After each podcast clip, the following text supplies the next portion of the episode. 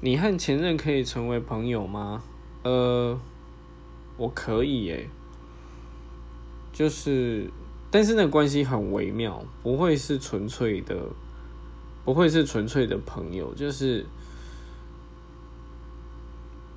多数的状况下，我会把他们当做一个咨询者，或者是因为他们已经，我们就是互相。